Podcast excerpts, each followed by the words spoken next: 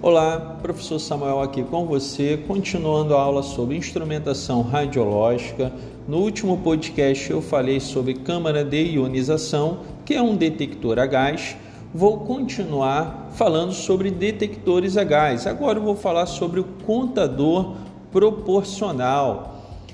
Esses contadores eles operam na região que é a região de mesmo nome, né? Não sei se você lembra de um podcast, de uma aula minha ou de um material meu onde eu falo sobre as regiões, né? Você tem a região dos detectores que são não proporcional, onde não operam os detectores. Depois você tem uma região que é a região que nós chamamos de platô, que é a saturação iônica, onde atuam as câmaras de ionização, e logo depois você tem a região que é região proporcional, que daí vai vir o nome de contadores proporcionais. Depois nós temos a região que é uma região proporcional, né, é, limitada que não operam os detectores. Depois nós temos a região dos detectores a gás, conhecido como região do Geiger-Miller, onde operam os Geiger.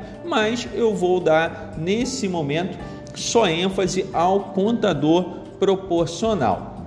Assim, eles operam na região de mesmo nome, como eu já mencionei, onde se dá ionização secundária Repare, agora eu vou ter a ionização primária. Essa ionização primária vai gerar ionizações secundárias que vão formar uma avalanche, mantendo a proporcionalidade entre o número total de íons produzidos e a ionização primária. Assim, os pulsos originados são muitas vezes maiores que aqueles das câmaras de ionização e por esse motivo, os detectores proporcionais são muito convenientes para as medições de radiação, onde o número de pares de íons é muito pequeno, para permitir uma operação satisfatória de uma câmara de ionização.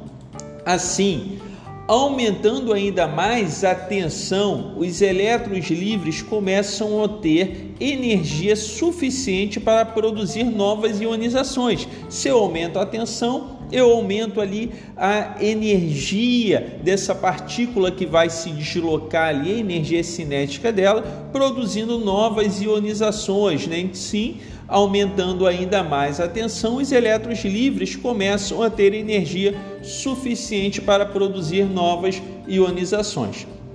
Os elétrons liberados nesta ionizações, ou melhor, nesse momento onde você tem uma ionização secundária, são também acelerados de modo a produzir mais ionizações ainda. Este aumento na ionização é frequentemente chamado de amplificação de sinal, ou podemos chamar de multiplicação de sinal. O sinal de saída é maior, mas ainda proporcional à quantidade inicial de ionização. E por razões óbvias, esta faixa de operação é chamada de região proporcional. Com isso, a dependência entre amplitude do pulso e a ionização primária torna os detectores proporcionais muito úteis quando se deseja discriminar as radiações. Num feixe de radiação alfa, por exemplo, ou num feixe de radiação beta, podem ser contadas as partículas alfa, que têm um poder de ionização muito maior. Pois as partículas beta produzem né, pulsos elétricos menores e podem ser facil, facilmente rejeitados no circuito de contagem. Então, num feixe de radiação alfa e beta pode ser contadas apenas partículas alfa, por exemplo, ok? Os contadores proporcionais são também aplicados na, re, na detecção de nêutrons utilizando reações nucleares. Reações tipo alfa, nêutron, gama, nêutron. O material que vai reagir nesse momento com os nêutrons é colocado dentro do proporcional, né, desse, dessa região proporcional, podendo ser o próprio gás de preenchimento ou não.